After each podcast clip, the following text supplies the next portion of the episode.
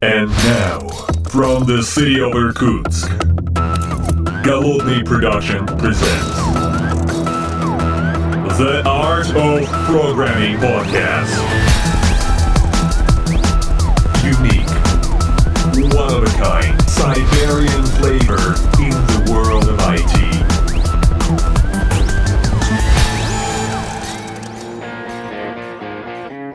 Этот подкаст записан при поддержке компании Spy System. Софт для управления. Доброго времени суток, уважаемые послушатели. С вами я, Голодный, из города Новосибирска сегодня. И сегодня вместе со мной в моей невиртуальной студии, а, в общем, собственно говоря, где-то тут на ковре а, практически находятся два коллеги из э, другой части нашей великой огромной родины, а именно из Краснодара, а, Иван и Марк. Иван, соответственно, у нас работает в первой мониторинговой компании. Здравствуй, Иван. Здравствуйте. Да, а Марк у нас работает уже, собственно говоря, не в Краснодаре, а в городе Санкт-Петербурге, э, городе поребриков э, и парадных, э, в компании Яндекс. Здравствуй, Марк. Привет. А, Ребят, э, в двух словах, как так получилось, что вы оказались здесь, в Новосибирске? Ну, наверное, начну я. А, Я сюда приехал выступать. У меня здесь доклад про TimescaleDB и PipelineDB а, в PostgreSQL, который позволяет работать с тайм-сериес данными. Ну и я очень хотел сюда приехать, потому что я сам закончил Забайкальский государственный университет в городе Чита. И у меня здесь несколько друзей, которые учились со мной, а сейчас живут в Академгородке, работают в местных IT-конторах. Я специально приехал на пару дней пораньше, а, чтобы провести с ними время, потому что мы пять лет не виделись. То есть для меня тут есть еще шкурный интерес. Ну, то есть ты такой совместил приятное с полезным. Да, Ну, то есть, в смысле, с друзьями, да, ну, еще как бы доклад, да? безусловно. Доклад, да. Ам, А Марк? У нас была интересная история. Э, Мы поспорили, то, что если я его возьму в программу, я с ним поеду. Чтобы Ага. вместе поддержать. Собственно, его взяли, мне пришлось приехать. Ну, то есть он как бы, в общем, снасильничал практически. Да. Совершил ментальное насилие над тобой. Слушай, а вот эм, я, если я правильно понимаю, то вы когда-то, когда-то, когда-то э, там, сказать, зародили некоторое зерно эм, эм, сообщества в Краснодаре. Да, Верно? да. Марк, рассказывай. Э, Тут исторически это начал я все делать в Краснодаре два с половиной года назад, чуть больше. Э, Я сначала решил, что нужно как-то людей шевелить, чтобы они развивались, общались, потому что тусовки никакой не было. И я провел первое мероприятие пробное, э, разные доклады на разные темы. Там мобильная разработка, фронтенд, бэкенд. Все намешано, ну, лишь бы людей заинтересовать и собрать вместе. Первый раз именно по разработке четко собраться. Классно прошло, люди были довольны, и все пошло развиваться дальше, дальше, дальше. Да, а здесь ты, собственно говоря, вот от этого краснодарского сообщества э, разработчиков. э, да, собственно, я представляю как бы на конференции Краснодарского сообщества разработчиков. Мы тут общаемся тоже, находим новых там докладчиков к нам, приглашаем в гости, просто ищем какой-то поддержки в других Вообще, кстати, сообществах. с- странно, да, вот мы находимся на конференции Highload эм, э, Сибирь 2019, да, и пиарим другую конференцию. Собственно говоря, да, мы находимся в городе Новосибирске на конференции Highload э, 2019. Э, Собственно говоря, второй день у нас идет, а мы сейчас э, оказались в интересной ситуации, потому что два человека из одного сообщества, а я, соответственно, из иркутского сообщества, мы на конференции, э, куда, в принципе, приглашают активистов. вот. Ам, А у тебя, значит, соответственно, Иван, был доклад здесь. Да, как я уже сказал, я рассказывал, как э, запихнуть тайм-сериес данные в реляционную базу и зачем это делать. Конкретно TimescaleDB, PipelineDB. Э, я уже выступал с подобным докладом на PGConf в Москве э, в этом году. Э, там было про TimescaleDB и PostGIS, потому что я занимаюсь спутниковым мониторингом транспорта. То есть у нас э, телеметрия собирает данные о местоположении транспортных средств и какие-то дополнительные характеристики. И в компании большая экспертиза работы с Postgres, и когда мы начали модернизировать нашу инфраструктуру, мы смотрели на InfluxDB и подобные решения. Но так сложилось исторически, что решили остаться в рамках э, Postgres и его экосистемы. И нашли эти расширения, э, затащили их в продакшн два года назад, и все прекрасно работает. Поэтому я езжу по конференциям, рекламирую эти расширения и объясняю людям, что если вы не Яндекс, если у вас не огромные нагрузки, А так только ты, ну, немножко, да. Да, Опять чуть-чуть больно, да. Ну, у Яндекса всякие меня. YDB, ClickHouse и все свое, они там любят велосипеды свои собственные. А Это опять было немножко больно. Обстрел. Вот. У нас компания небольшая, локальная, то есть у нас один офис в Краснодаре, небольшой штат разработчиков, и мы своими силами все это делаем. Само собой, нам приходится пользоваться open source решениями, какими-то комьюнити решениями. И нам очень-очень зашло TimescaleDB, э, и, грубо говоря, мы на нем сидим, и это наше ядро э, хранения данных компании. Слушай, но это же расширение для Postgres, оно, в общем, не так давно появилось, по большому счету. Ну, релиз у них э, Production Ready появился в октябре прошлого года, хотя компания на самом деле существует 2015 -го. Два года до 2017 они делали хоть что-то работающее, но у них очень сильно сыграл маркетинг. Они начали писать блоги технические, они начали это как-то пиарить, продвигать, и сейчас их инвестиции составляют порядка 31 миллиона долларов. И они очень сильно сейчас дружат с Microsoft Azure. У них, э, скорее всего, скоро появится сервис Managed э, Timescale DB, то есть Postgres уже с установленным таймскейлом для IOT. То есть те люди, которые хотят реляционную алгебру SQL, но при этом э, э, хотят это хранить как-то эффективно. Угу. Слушай, а вообще в целом, как бы, был же такой риск, в общем, на самом деле, когда ты втаскивал все это дело в свой продакшн. То есть какие были риски, собственно говоря, и как, как вы так приняли их, принятие mm-hmm. рисков, это тоже отдельная тема. Ну, я пришел в компанию, заработал репутацию, дошел до руководящих технических должностей и решил, что надо все переписывать с нуля. Нормально, Тут тоже опять немножко больно, да? Классика, да. И так как небольшая компания, это вполне реально. Мы написали документацию техническую, сроки, риски. А, и, соответственно, сначала выбирали на чем, то есть хранение тайм-сириса в NoSQL решениях специализированных. Но у нас были определенные требования, то есть у нас система должна выдерживать до 10 тысяч активных объектов, то есть те, кто в реальном времени отправляет данные.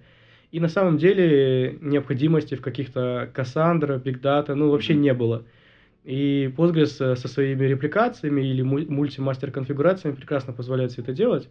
И мы решили, что вот эта экспертиза и надежность, которую система показала, потому что в компании изначально Postgres является ядром, э, хранилище основное, э, мы решили на нем остаться, потому что его экосистема была нам очень хорошо знакома. Мы не хотели рисковать, потому что хранение данных, грубо говоря, это ключевая задача нашей системы. Мы должны хранить до двух лет истории, и она должна быть активна. То есть пользователь должен иметь возможность посмотреть, что там было год назад, где машина находилась, с какой скоростью ездила. Слушай, а вообще, ну, как бы количество точек, условно говоря, ну, вот возьмем, ну, то есть, чтобы просто наши послушатели понимали, как бы, объем данных. Ну, то есть, вот два года, да, это какой-то SLA, под который вы подписываетесь, uh-huh. и вот, значит, что машина в день наезжает какое-то количество километров. А как вы, э, ну, как, как часто вы снимаете объем данных? Какой с... большой вот этот вот самый основной кусочек? Ну, в среднем навигационное оборудование, ну, или GPS-трекер по-простому, просто там они более специализированы и в разных ценовых сегментах, отправляет 5-6 точек в минуту. То есть, грубо говоря, за день, в зависимости от того, как много он ездит, э, когда машина стоит на месте, там специальные алгоритмы используются, они начинают слать реже. Но если машина активно ездит, там может быть 30-40 э, точек в день. Угу. То есть сейчас неделя... В день или в час? В день. В день, в день. Сейчас э, одна неделя всех объектов, то есть всей телеметрии, секция недельная весит порядка 50-60 гигабайт. Угу. Подожди, а, то есть, а, а если я такси, 30 точек для меня это вообще ж просто ни, ничего. 30 точек? Ну да. Ну, там не будет 30, а, я имею в виду тысяч. А, 30 тысяч? Да, а, да, да. Я думаю, да. 30, как, как можно? А 30, 30 тысяч, это, да. уже нормально, это уже... Ну, 5-6 точек. Пукнуть не успеваешь, как бы. А это уже маршрут. 5-6 точек в минуту, и GPS так устроен, что когда объект двигается, точность выше, и у нас точность порядка 1-2 метров на поверхности Земли. Так что можно даже по точкам определить, на какой полосе он едет. Кстати, здесь можно вернуться. Был сегодня, сегодня, вот, сегодня был совершенно замечательный доклад от Аксенова, как раз, где он по, значит, про, про, немножечко про точность uh-huh. и геоданные, как посчитать а, расстояние между двумя точками. Был очень-очень классный доклад. Uh-huh. Он появится в видео, ну, Аксенова все знают. Uh-huh. Качайте, смотрите. А, конференция совершенно замечательно дала возможность. Мы там отдохнули душой практически, это вспомнили математику и вот как раз поиск расстояния Соответственно, на нашем замечательном шарике спойлер это не прямая. Ну, для тех, кто забыл математику и школу и все остальное. Да, давайте вернемся. Собственно говоря, если я правильно понимаю, то вот вы храните этот объем данных, он э, вы как-то делите на данные на какие-то куски, ну, типа, например, старые данные, новые, актуальные, с которыми вы работаете. Как-то растаскиваете их, ну, какие-то в разные сториджи, или у вас все в общем А, сториджи хранится? У нас вот все хранится в общем storage, то есть э, последний вот этот long-term storage, это Postgres с Timescale ом.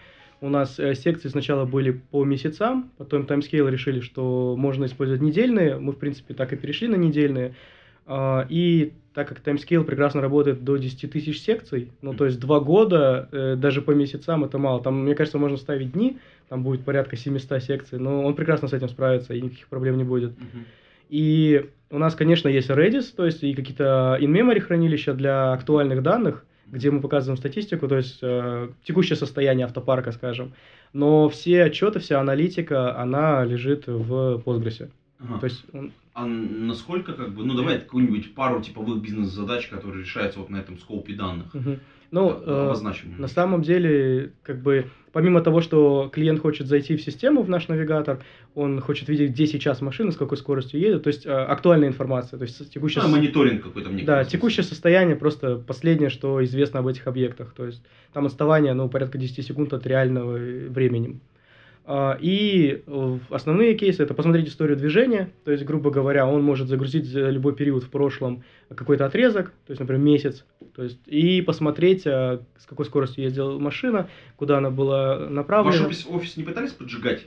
Я прям- просто представляю, такие бомбилы, значит, черт, теперь в автопарк и сверяет нас, э, как бы к соляру уже просто так не слить. Кто виноват? Ну, мы знаем, кто виноват, что делать, ну, мы понимаем, да. Ну, на самом деле, да, то есть очень много компаний, э, которые хотят поставить, руководство хочет это контролировать, когда, а мы приезжаем к водителям, там обычно идет начальник гаража, но мы всегда просим какого-то представителя от компании, ими руководств, чтобы все это держать нормально, потому что инженеры наши выслушивают очень много оскорблений, то есть э, как минимум недовольные взгляды э, обязательные. Водители, само собой, против этого, потому что у нас есть э, клиент с премиальными авто, он их сдает под аренду или с личным водителем. И когда личный водитель вечерами катает Бомбит. девчонок по городу, да, Для своих личных нужд. да, на, на- на- всяких дорогущих авто, ну, как бы э, клиенту это не очень нравится.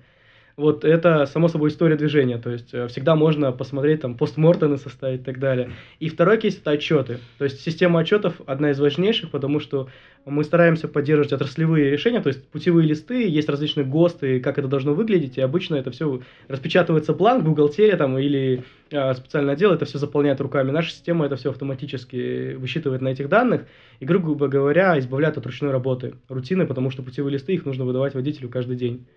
Э, И вот эти отчеты, по сути, и есть основная ценность системы. Потому что в отчеты есть по топливу, а, отчеты есть по пробегам, отчеты есть по... Ну, сколько бьется вот топливо? Ну, то есть просто ну, пр- практически чистый момент, потому что там все равно же дельта какая-то есть, там, не знаю, какие-то хоро- в хорошем состоянии двигатели, в плохом состоянии. то Ну есть- да, ну даже если не про топливо говорить, есть такая проблема пробеги. То есть очень много клиентов, а, мы высчитываем пробег по GPS. Он, Ага. он крайне точный, то есть э, он выдает практически там э, 99% точности. А, При этом а, на одометре у автомобиля идут большие расхождения.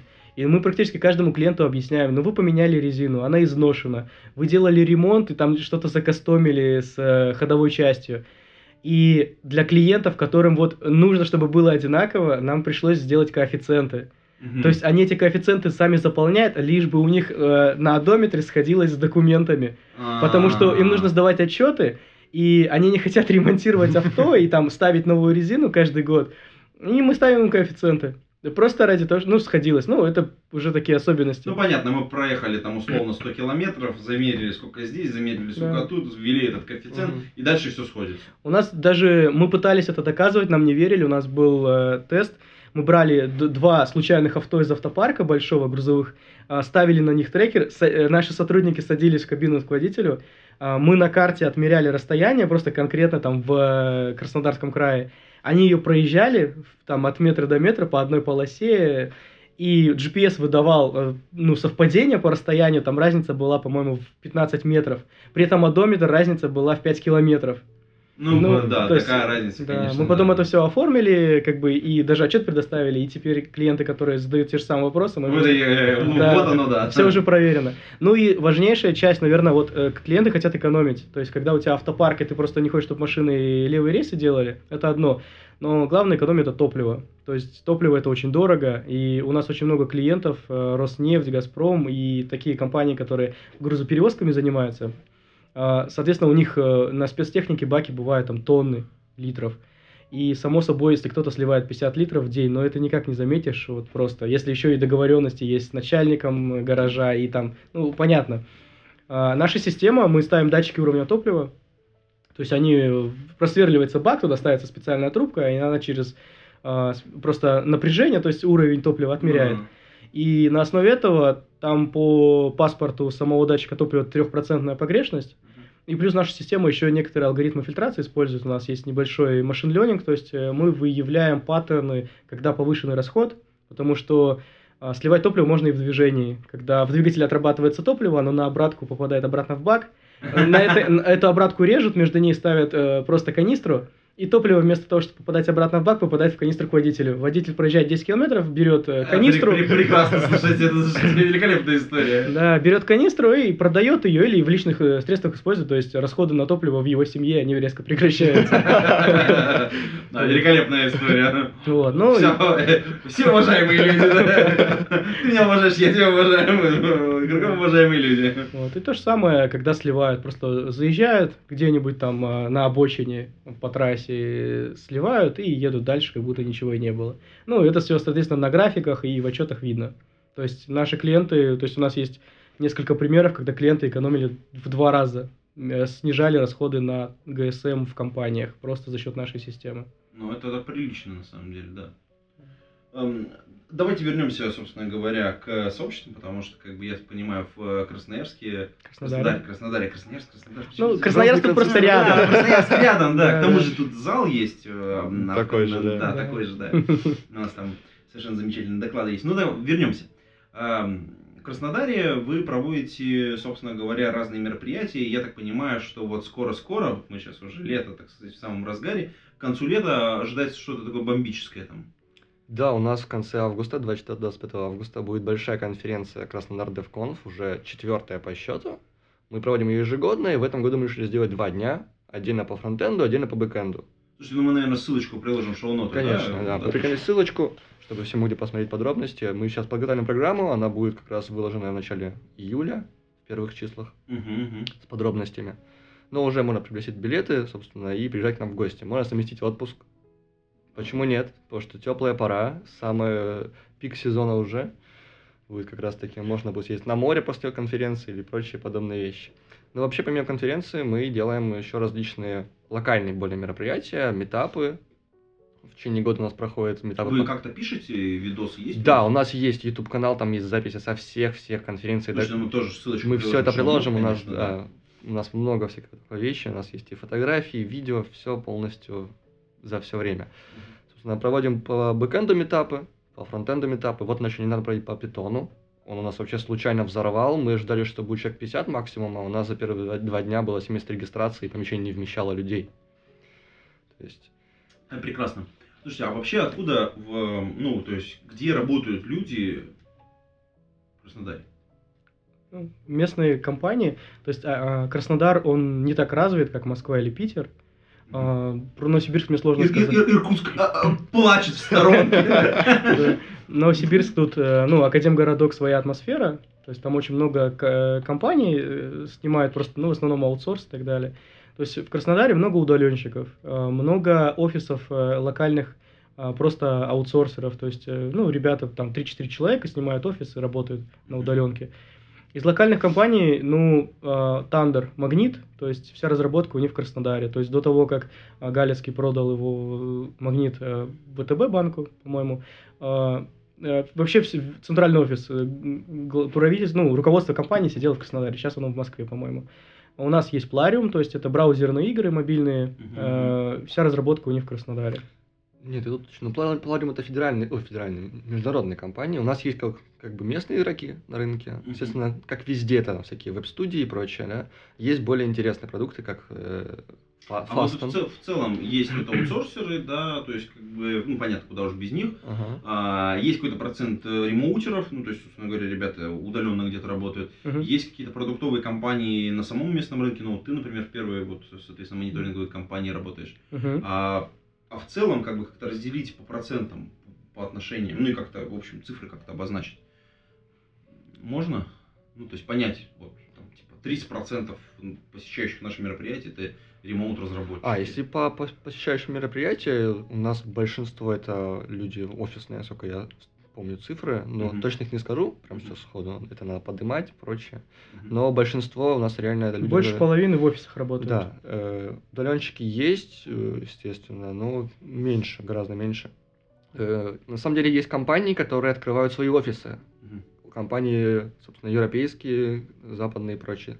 Открывают свои офисы со временем, то есть не были удаленщики, они открыли свой офис. Тот же Plarium, это, собственно, э, не русская компания, Ну, да. это другая компания, они геймдевом занимаются, у них там большой, большой штат. Также есть Arcadium, тоже крупная Ну, да, компания такая. Э, Не путать с Аркадия. Аркадия и Аркадиум две разные компании. Да, то- окей.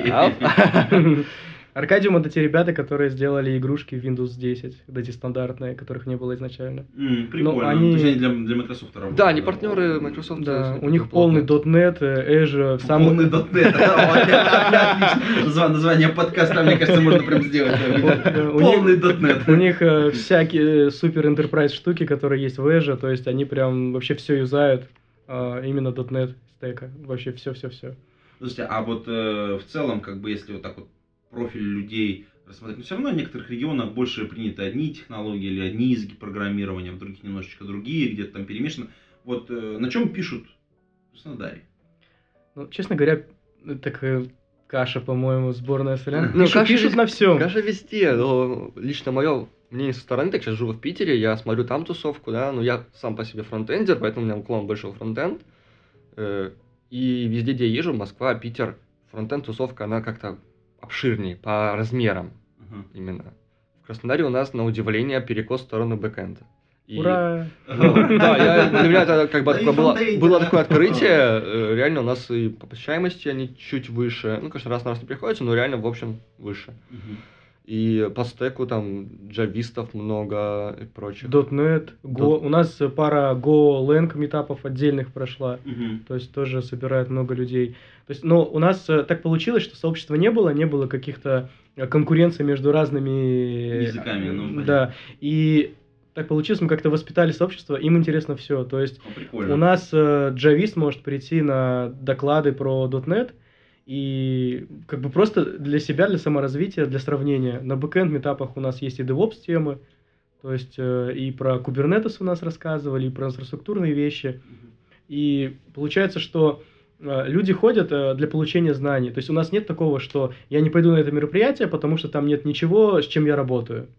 Даже не так, у нас нет митапов э, по конкретным языкам или прям ну, скопу каких-то технологий. У нас э, Ну, бэкэнд, они- у нас бэкэнд обобщенный, да. Ну, Да. Вот, кстати, Фронтенд обобщенный. Да, кстати, интересно, вот, Марк, ты говоришь, там несколько раз мы обращали внимание, что ты, типа, мигрировал, так, э, аккуратно пересел, в, соответственно, с иглы эм, эм, Краснодара на иглу Санкт-Петербурга, вот эти вот там Рубинштейн и все остальное. А вот эм, чем ты занимаешься в компании Яндекс?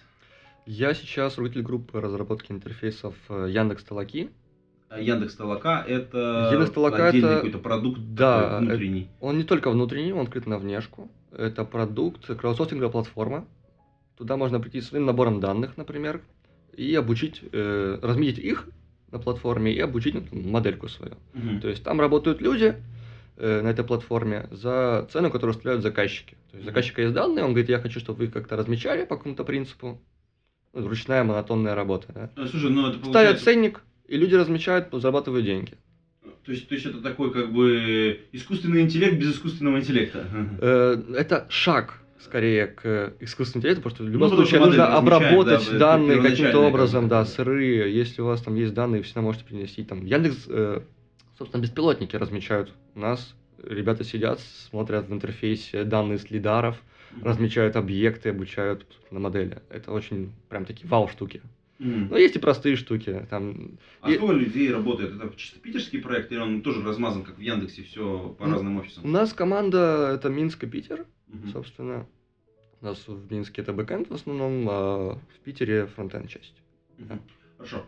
А, вообще, в целом, как бы большая команда всем этим занимается? Или, то есть, это какой-то внутренний такой междусобойчик?